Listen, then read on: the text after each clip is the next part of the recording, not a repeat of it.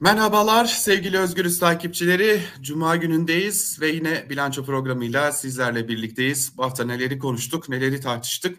Hep birlikte şöyle bir bilançosunu çıkaralım. Tabii ki sevgili Can Dündar ile birlikte hoş geldiniz. Hoş bulduk. İyi yayınlar Altan. Çok teşekkürler. Yine yoğun bir haftaydı ama yavaş yavaş rehavet tabii ki başlıyor. Bayram rehaveti başlıyor e, tabii. E, siyasette meclis de tatilde. Fakat biz bütün bir hafta Sedat Peker'i konuştuk e, ve öyle görünüyor ki Sedat Peker daha kendinden bahsettirmeye çok devam edecek. E, biz Sedat Peker için hep şunu düşünürdük. Evet bugüne dair bir takım arşivleri var. E, ama bugünü etkileyen geçmişten de arşivleri varmış ve geçmişe dair de siyasetçilerle nedenli derin ilişkileri olduğunu sadece siyasetçiler değil elbette Mehmet Cengiz gibi iş insanlarıyla da nedenli iş ilişkilerinin ol, olduğunu görmüş olduk. Yani aracılık edip tahliye ettirmek gibi. Şimdi şöyle sorarak başlayayım. Olay bir başbakanın kaseti, e, kumar oynarkenki kaseti tabii ki onu söylemiş olalım. Ve sonrasında Sedat Peker'in yargılandığı davadan tahliyesiyle sonuçlandı iddiası Sedat Peker tarafından gündeme getirildi. Hem bu iddiayı hem de bunun görmezden gelinmesini ki bu iddiada aracı olduğu belirtilen bazı isimler de çıkıp evet doğru dedi. Ona rağmen görmezden geliniyor. Nasıl değerlendirmek gerekecek? Valla genel olarak önce şunu söylemek lazım. Ee, bu dünya siyaset tarihine girebilecek bir örneğe dönüşüyor giderek. Yani daha önce hükümetle birlikte, iktidarla birlikte hareket etmiş bir organize suç örgütü liderinin bildiklerini anlatarak sınır ötesinden bir hükümeti sallaması. Burada şimdi büyük bir ilgi oluşmaya başladı. Ee, Almanya'da da hatta biraz önce bir e, Sedat Peker üzerine e, bir şeyler yapmak isteyen bir Alman televizyon kanalıyla görüştük. E, onlar açısından da gerçekten hani biraz genele çıkıp baktığınızda inanılmaz bir hikaye bu. Yani e, şöyle anlatabildim onlara. Hani düşünün ki e, Al Capone Amerika'da anılarını yazmaya karar verdi ve bütün bildiklerini anlatıyor. Amerika'da ne olursa şu anda Türkiye'de oluyor. Dolayısıyla e, sadece AKP ile değil daha önce de hükümetle daha doğrusu aslında devletle, devletin derin e, odaklarıyla birlikte çalıştığı için çok şey biliyor ve çok şey bilmek büyük güç anlamına geliyor. Bilgi güçtür çünkü. Ve şu son verdiği örnekle aslında ne kadar derine indiğini, ne kadar devletin en üst kademelerine kadar bilgi ve belge sahibi olduğunu gösterdi. Dolayısıyla hem genişlik açısından hem derinlik açısından müthiş bir arşive sahip olduğunu bir kez daha gösterdi. Ee, ve bu tabii Mesut Yılmaz'dan yola çıktı ama aslında bence Mehmet Cengiz de orada asıl hedef. Çünkü hani Mesut Yılmaz sonuçta kapanmış bir olay. Çeyrek asır geçmiş üzerinden. Ama Cengiz açısından çok taze bir durum var ortada. Hükümetin en gözde, en çok iş yaptığı iş adamı ve e, muhtemelen devletle çok büyük bağları var ve kazandığı parayı büyük ihtimalle ciddi yukarıda paylaşıyor ve bütün bunlardan haberdar olmamasına imkan yok Peker'in. O yüzden verdiği örnek küçücük bir e, tweet serisinde verdiği şey bakın ben devlette neler yaptığınızın e, tanığıyım buna dair bilgilerim var. Arşivimin boyutlarını siz biliyorsunuz şimdi kamuoyu da bilsin. Dolayısıyla bana öyle davranın mesajı ve eğer bu mesaj alındıysa arkası gelecek demektir. Ya da işte Peker'i susturmak için daha önce diplomatik yolları denediler olmadı. Şimdi başka yollar denerler mi? En büyük soru işareti bu. Peki e, şimdi ben şunu hep düşünmeye başladım. E, yine eski taktiği uyguluyor sanırım biraz Sedat Peker Erdoğan'a ilişkin herhangi bir cümle kullanmıyor ama Erdoğan'ın çeperindeki e, işte Mehmet Cengiz de bunun bir örneği bana kalırsa e, oradan parçalar koparmaya devam ediyor. Ve e, işte Demirören de bana kalırsa bunun bir örneği. Zira e, Demirören'de artık iktidarla nedenli derin ilişkilerinin olduğunu bir bankanın, Ziraat Bankası'nın verdiği kredinin akıbetinin belli olmamasından anlıyoruz e, ve seçimi işaret ediyor. Sürekli olarak seçim dönemini işaret ediyor. Bir video yayınlayacağım diyor. O videoda e, sizce en son e, sitem ettiği diyelim Erdoğan'a gelecek mi? Ben bunun yolunu yaptığını düşünüyorum. Ee, yani elindeki kartları açıyor teker teker ve son kartı sona saklıyor. Ee, burada bir pazarlık marjı mı koyuyor? Yoksa hani kendini o yöntemle bir korumaya mı alıyor? Bunu bilmiyorum. Belki hani e, bana bir şey yaparsanız bu arşiv kopyalanmış durumda ve e, çok daha büyük şeylere yol açar e, demek istiyor. O mesajı veriyor. Belki Erdoğan'a bu mesajı yolluyor ki bak senle ilgili neler bildiğimi sen biliyorsun ama çevrendeki bu pisliği temizlemen lazım. Belki bu mesajı yolluyor. Ama bunu yaparken bence bir iddianame yazıyor şu anda Sedat Peker. Yani Türkiye'nin Erdoğan sonrası açılacak o büyük davanın iddianamesini yazıyor. Tek tek sanıkları belirliyor kendisi. Tek tek iddiaları belirliyor. Tek tek buna ilişkin detayları ve belgeleri sunuyor. Ve isteyeceği cezayı da baştan kesiyor. Yani diyor ki bakın bakın bunlar şu şu suçları işlediler ve işte bunların belgeleri ve ben bunların kafasını koparacağım. Kendince bir iddianame yazıp bir yargılama yapıyor şu anda. Ve aslında onları tek tek yargılarken bir yandan bir dönemi yargılıyor. Şimdi bu, bu yargılamanın bir numaralı sanığının hepimiz biliyoruz. Ve aslında bitirdiğinde tümüyle baktığınızda şu ana kadar belki bir 50 isim verdiyse hepsinin yolu saraya çıkıyor. Dolayısıyla artık saray da şunu yaptı demesine bence zaten gerek yok. Bütün bunların bir saray organizasyonuyla yapıldığını, bütün o insanları oraya onun atadığını, bütün o iş adamlarıyla ortak iş yaptığını zaten hepimiz biliyoruz. Dolayısıyla büyük resme baktığımızda böyle bir iddianame yazıldığında burada herkesin alacağı cezanın 10 katını bir numaralı sanığın alması beklenir. O yüzden ben ekstradan Erdoğan'a dair bir şey söylemese bile şu ana kadar söylediklerinin Erdoğan'ı e, hem vicdanlarda hem adalet önünde e, suçlu çıkarmaya yeteceğini düşünüyorum. Peki son olarak Sedat Peker'le ilgili şunu da sormak istiyorum. E, dün Halk TV'de e, eski AKP milletvekili Turan Çömez e, Peker'in videolarını psikiyatristlere ve psikologlara izlettiğini ve e, izleyen herkesin Sedat Peker için e, yorum yaptığında gözünü kararttığını söylemiş. E, böyle bir yorumda bulundu Turan Çömez. Siz ne düşünüyorsunuz? Yani Sedat Peker'e baktığınızda, o tweetlere, o geçmişte kalan videolara baktığınızda sizin gözünüzde nasıl biri canlanıyor? Yani çok geçmişte yaptıklarını ben samimiyetle e, bir kısmından pişmanlık duyduğunu düşünüyorum. E, büyük bir ihanete uğramışlık hissi var.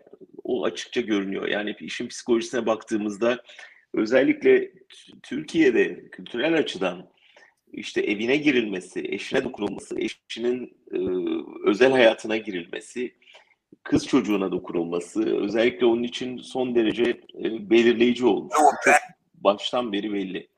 Dolayısıyla e, oradan müthiş bir öfke birikmiş. Öte yandan e, işte rakibi gibi görünen birinin e, baş tacı edilirken kendisine bu muamelenin yapılması ve kendisine yıllarca e, hizmet etmiş ya da ondan hizmet beklemiş insanların ona bunu yapması da bir ihanete uğramışlık hissi veriyor. O da çok belli.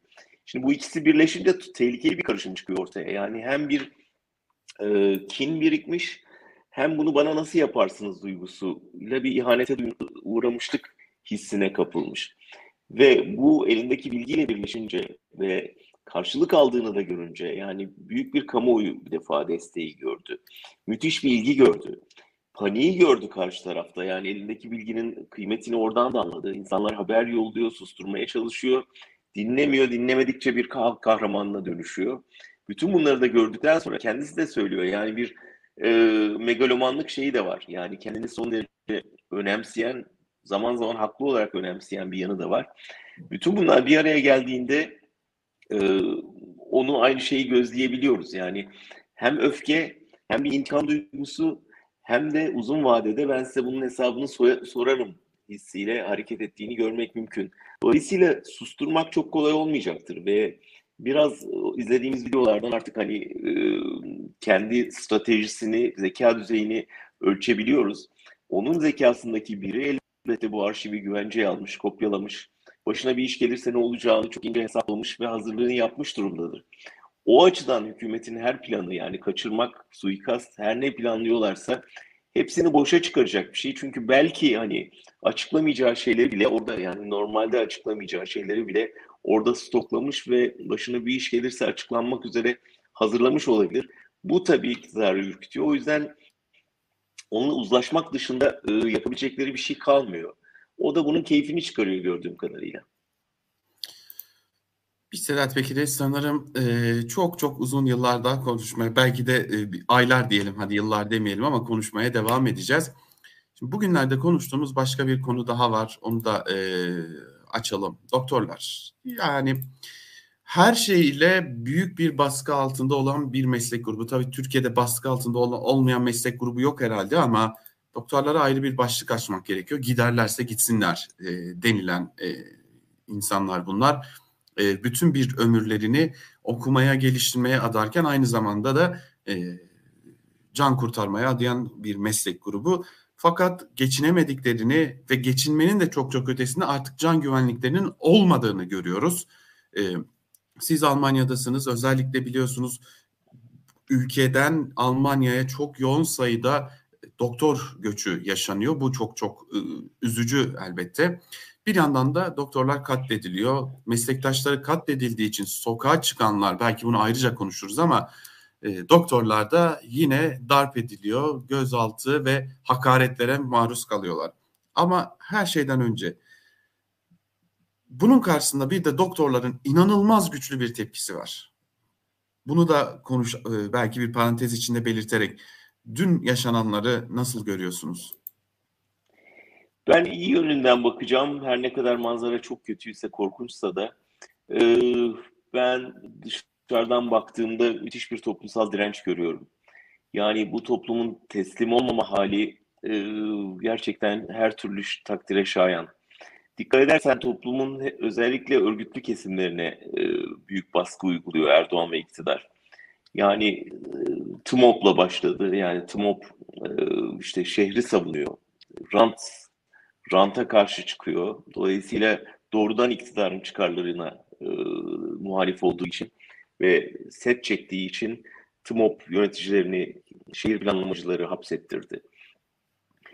E, barolar örgütlü, avukatlara saldırılar var ve avukatları hedef alıyorlar. Ve nihayet tabip odaları örgütlü ve doktorların ciddi bir direnci var. Oraya saldırıyor, onların tepki vermesini engellemeye çalışıyor. Ve bu kesimler her şeye rağmen buna öğrencileri, kadınları, akademisyenleri katabiliriz. Ee, toplumun bir türlü iktidarın istediği gibi susturulamadığını görüyoruz. Şimdi burada saldırıya uğramış, öldürülmüş meslektaşlarını elbette savunacak ve burada e, akılcı bir iktidardan hani bu göstericilerin, bu protesto eden doktorların önüne düşüp ya da yanına koluna girip birlikte yürümeleri beklenir. Yani birlikte protesto edelim, gereken neyse yapalım demeleri beklenirken onların yürüyüşünü engellemeye kalkışmak artık akılla ilgilerini tamamen kestiklerini gösteriyor. Bir de onları eleştirmek yani. Niye tepki gösteriyorsunuz, niye yürüyorsunuz diye. Ee, o yüzden doktorlar her türlü tepkisinde haklı, iktidar her türlü baskısında haksız. Ve burada haklı olanın sonunda galebe çalacağı çok belli. Yani bunu engellemenize imkan yok. İnsanlar elbette canlı yanıyor, meslektaşlarını kaybediyorlar ve tabii onlar açısından en zoru hem greve gitmek zorunda kalmak hem de ortada bir yeminleri olduğu için insanların canını kurtarmaya çalışmak. Çok sembolikti o kendisine biber gazı sıkan, e, polisi tedavi etmeye çalışan doktor görüntüsü aslında bize her şeyi anlatıyor. O yüzden e, iktidarın işi zor ama doktorlarınki de şöyle zor. Gerçekten bu bu öfke topluma hakim olan öfke krizi dinmek bilmiyor ve iktidara yönelemeyen öfke e, bazen işte sokak satıcısına, bazen ülkesine sığınmış bir mülteciye, bazen kendisini tedavi etmeye çalışan bir doktora ya da kendisinin davasına bakan bir avukata yöneliyor. Burada kaçınılmaz olarak bir kısmı diplomasını yırtıp atıyor. Bir kısmı yollara çıkıp haykırmak istiyor ve bir kısmı da ülkeyi terk ediyor.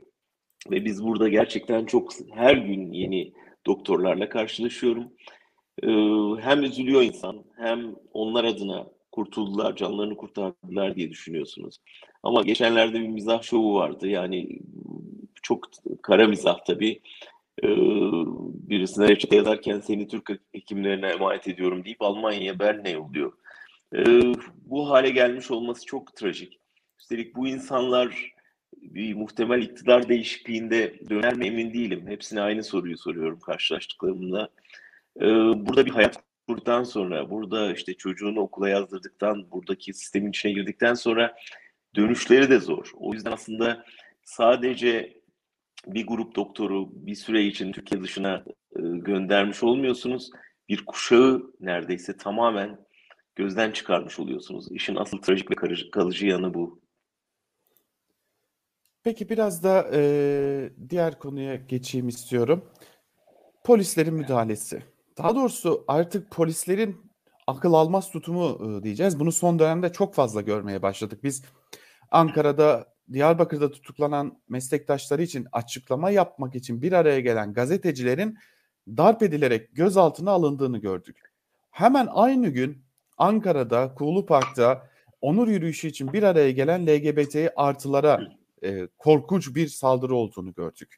E, ve hemen sonrasında doktorlara yönelik bir e, nasıl bir tavır içerisinde olduklarını gördük ki İstanbul'da onur yürüyüşünde adından pek bir söz ettiren bir polis müdürünün e, yine gazetecilere yönelik nedenli çok rahat e, biçimde tehditler savurduğunu, hakaretler ettiğini gördük. Yani e, Artı TV e, kameramanı Bilal Meyveci'ye ayağına bastığımı çektin mi? Eğer çekmediysen seninle görüşeceğiz diye de tehditler savurabilen. E, şimdi denilebilir ki efendim bunu muhalif medyaya yapıyor. Habertürk'e de yaptı bunu aynı muameleyi. Orada Habertürk e, muhabirine de yapıyor. Burada başka bir şey var. Belli bir ekip var e, gibi geliyor bana.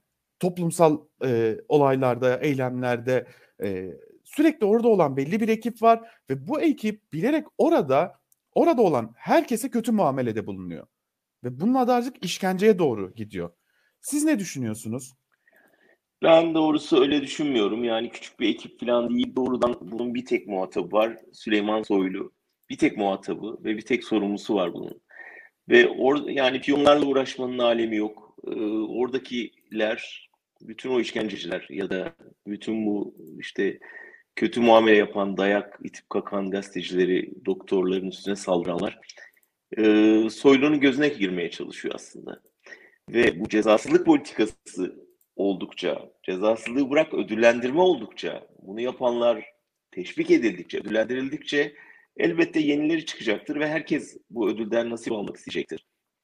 Bir günde biter Altan. Bir günde biter bu zulüm. Ee, İçişleri Bakanı değişip de bundan sonra böyle kötü muamele edenin anında cezasını keserim dediği anda biter. Çünkü bu bir mekanizma ve yukarıdan aşağı kontrol edilen bir mekanizma. Rol modelleri Erdoğan, emri veren Soylu. Siz gidin hukuk arkadan gelir ben sizi kolluyorum dediği sürece bunu önlemenize imkan yok. Dolayısıyla bu e, herhangi bir grubun ya da orada işte bunu iş edinen bir emniyet amirinin filan işi değil. Yani bu yukarıdan aşağı organize edilen, teşvik edilen, ödüllendirilen bir zulüm sistemi. Bu sistemin e, değişmesi de ne yazık ki bu iktidarın gitmesiyle ancak olabilecek bir şey. Yoksa o emniyet müdürünü alıp yerine yenisini koymakla hallolabilecek bir şey değil. Ee, bu ödül mekanizmasını yok etmek lazım. Ben bugünlerde eğer e, Kemal Kılıçdaroğlu'nun bir emniyet müdürlüğü ziyaretinin yakışık alacağını düşünüyorum. Yani bunun çünkü diğer daha önce kapısına dayandığı devlet kurumlarından bir farkı yok. Oradaki e, bürokratlara, oradaki polis şeflerine e, şu mesajı vermesi lazım. Bakın bu iktidar gidecek, sizlerin sırtına binecek bütün bu sorumluluk. Yaptığınız zulmün hesabını ödeyeceksiniz. O yüzden ayağınızı denk alın, insanlara insan gibi muamele eden mesajını muhalefet liderinin vermesi lazım ve o seriye şimdi Emniyet Müdürlüğü'nü de katması lazım diye düşünüyorum. Hazır siz e, konuyu CHP'ye getirmişken o zaman CHP ile biraz devam edelim. Şimdi CHP ile ilgili bazı e, yine bir takım kulis bilgileri mi demeli artık kulis bilgilerin biraz ötesine geçtiğini de söylemekte fayda var. Şimdi CHP iyiden iyiye iktidara hazırlanıyor. Bunu her e, yönüyle görüyoruz. E, biz geçtiğimiz günlerde Özgürüz Radyo'da bir kulis bilgisi vermiştik. Beşli çete olarak adlandırılan şirketlerin e, CHP liderine aracılar gönderdiğini en nihayetinde yaklaşık 15 gün sonra e, CHP lideri tweetiyle bunu doğrulamış oldu. Şimdi ise CHP'de başka bir hazırlık olduğu belirtiliyor. Dün görüştüğüm bazı önemli kurma, kurmaylar da bunu inkar etmiyorlar. E, henüz alınmış bir karar yok fakat bu tartışılıyor. CHP MYK'sı ve CHP lideri Kılıçdaroğlu'nun A takımından bazı önemli isimlerin e, olası bir seçim zaferi sonrası bakanlıklara atanabilecek isimlerin önümüzdeki seçimlerde milletvekili adayı gösterilmeyeceği gibi bir tartışma e, söz konusu. Bunu da iki gerekçeye dayandırıyorlar. E, ola ki CHP lideri Kılıçdaroğlu aday oldu. E, A takımıyla da birlikte eğer ülkeyi yönetmeye Millet İttifakı ile birlikte talip ise neden A takımına aday göstersin ki? Çünkü inanmıyor mu diye bir soru gelebilir.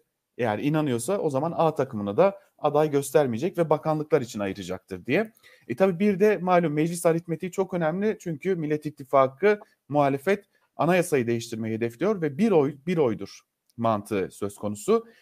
Bu nedenle de e, böylesi bir de durum söz konusu. Yani CHP MYK'dan ve Kılıçdaroğlu'nun A takımından bazı isimler e, belki de bir risk alacak ve fedakarlıkta bulunacaklar gibi de bir durum var. Siz ne düşünüyorsunuz? İlginç bir yani? kulis. Evet ilginç bir kulis bu Altan. Çünkü e, en azından şunu söyleyebilirim. Hani iş artık bunları tartışacak noktaya gelmişse CHP'de bayağı bir özgüven oluştu demektir. Yani e, kimler bakan olacak, hangileri meclis çoğunluğunda e, çünkü anlaşılan o ki senin verdiğin bilgiden şunu anlıyorum. Yani meclis dışından bakan atama yöntemi deneyecek. Dolayısıyla e, meclisteki aritmetiğini azaltmama e, yoluna gidecek. E, eğer iş bunu tartışmaya geldiyse bayağı bir mesafe kat etmişlerdir demektir ama ben e, yani son kamuoyu yoklamaları da aslında şeyi e, çok net gösteriyor. AKP'deki oy kaybını ve muhalefetin e, tabii CHP'nin oyu çok artmıyor. Aylardır artmıyor. Dikkat edersen. E, orada bir kımıldama yok ama AKP'nin oyu istikrarlı bir şekilde düşüyor. E, toptan ittifakın oyunda bir artış gözleniyor adım adım çok büyük sıçramalar şeklinde olmasa da istikrarlı bir artış var. Dolayısıyla e, bir şekilde toplumun ağır ağır artık hani şeye e, iktidar değişikliği modeline çok net e, ikna olduğu anlaşılıyor ama hala yani bugün anket işte son anket yüzde otuz beşin altına düştüğünü gösteriyor diye verdi bir takım haber siteleri ama ben haberi hala şöyle kuruyorum. Hala yüzde otuz beşin civarında geziyor olması tabii akıl alır gibi değil. Yani tabii ki e, gerekçeleri burada da konuştuk. E, akla yatkın bazı nedenleri var ama yani bu duruma gelmiş 20 yıllık bir iktidarın bu kadar göz göre göre e, hatalar yapan, bu kadar ekonomiyi batıran, bu kadar ağır baskı uygulayan bir iktidarın hala %35'in altına düştüğü haberine muhatap olması da akıl alır gibi değil. Ama bu iş hani birikiyor birikiyor bir yerde patlıyor. İngiltere örneği işte dün gördük. Yani e, bir dayanma noktası var. Bir sabır taşının çatladığı an var. Öyle bir çatladı ki e, başbakan e, kendi kurduğu kabinenin, kendi atadığı bakanların iki gün sonra kendisinin aleyhine döndüğünü gördü ve partisi başbakanı terk eder duruma geldi. Yani İngiltere'de deviri verdiler bir günde. Ee, o yüzden e, bu iş hani pek kamuoyu yoklamaları evet önemli gösterge ama siyaset e, seçimden ibaret değil. O yüzden seçim dışı birçok faktör var. Bunun içine doktorların yürüyüşünden e, halkın ekonomiye tepkisine varana kadar birçok şeyi koyabilirsin. O yüzden e, muhalefetin şu anda yapacağı şey daha çok halka inmek, daha çok onların nabzını tutmak ve daha çok ona ses olmak olmak durumunda.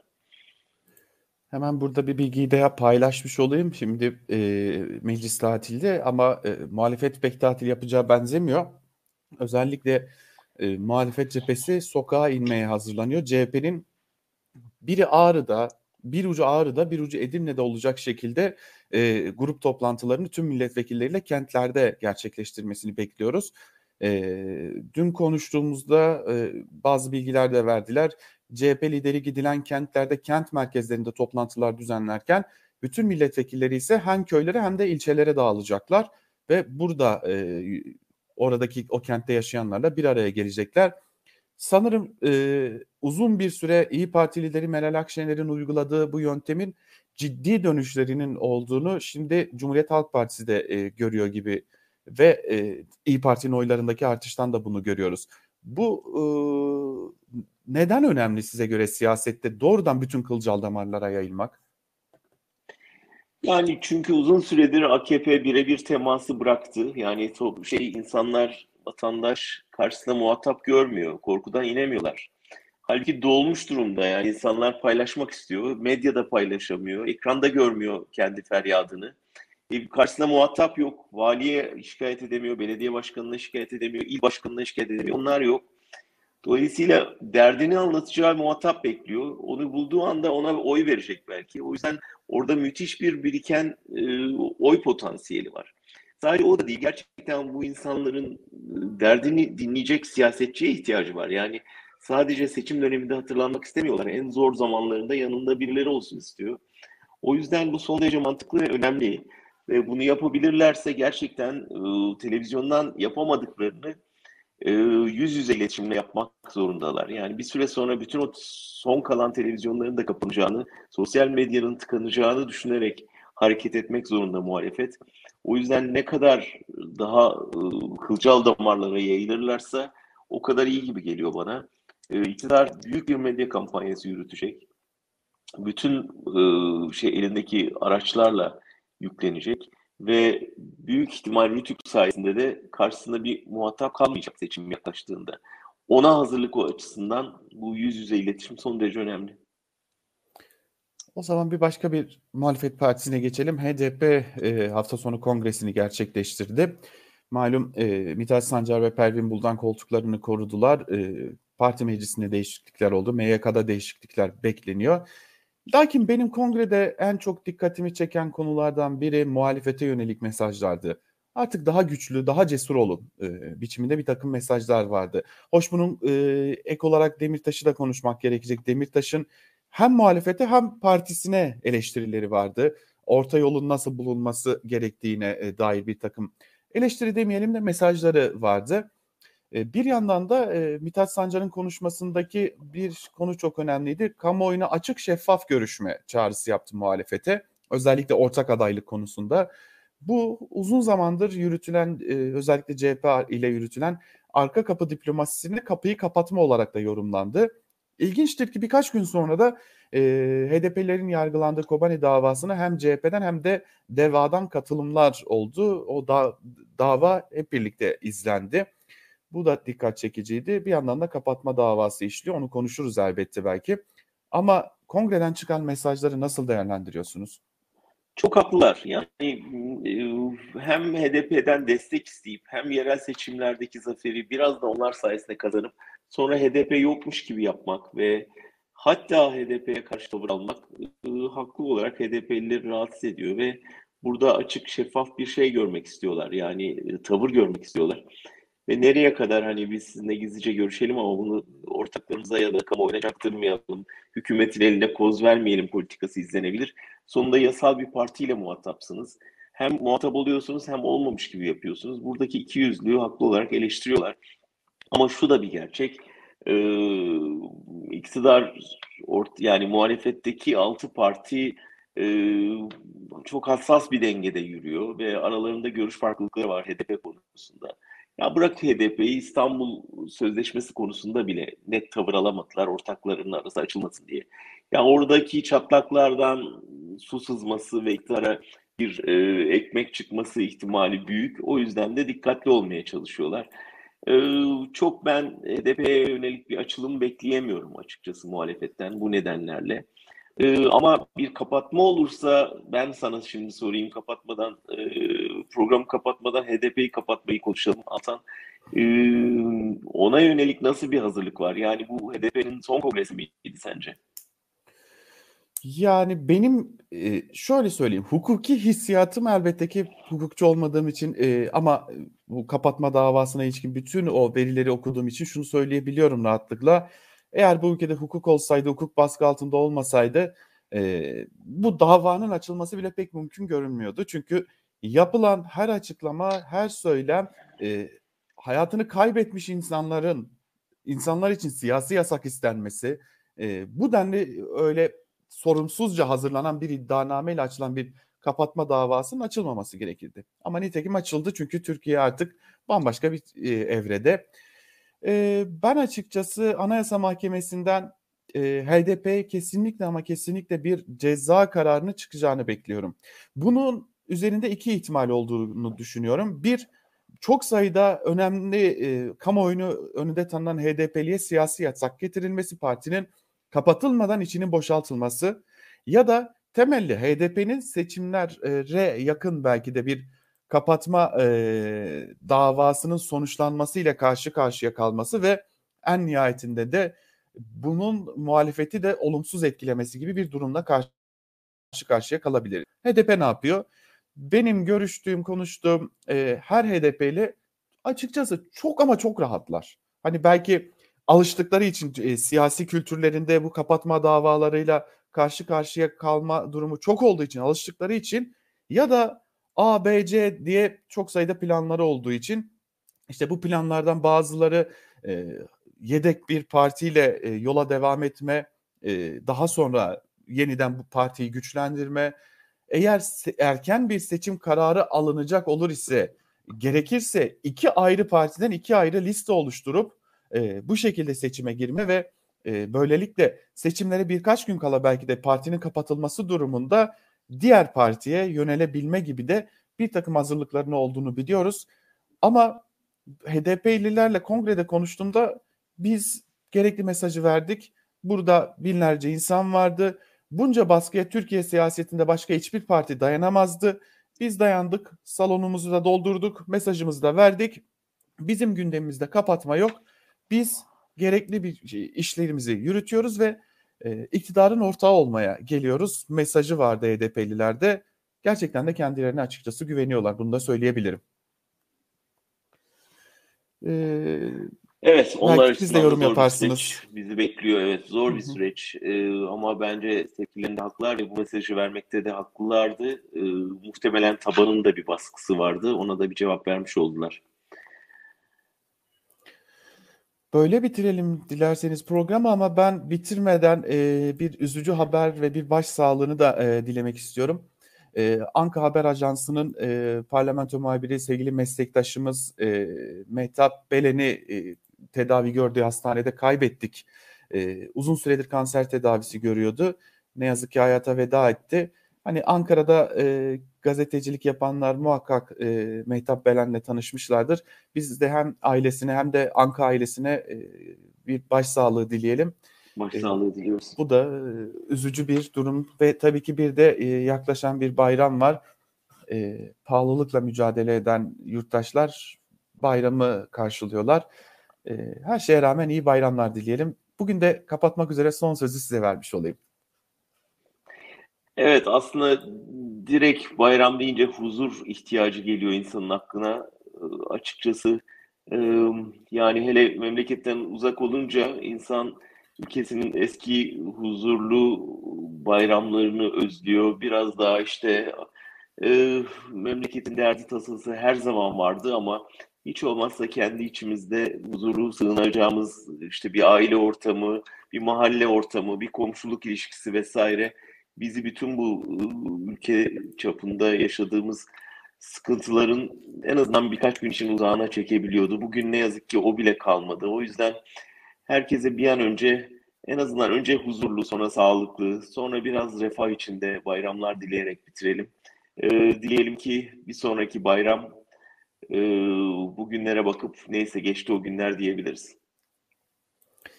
Çok teşekkür ederiz ve hoşçakalın diyelim. Görüşmek dileğiyle tekrar. Hoşçakalın.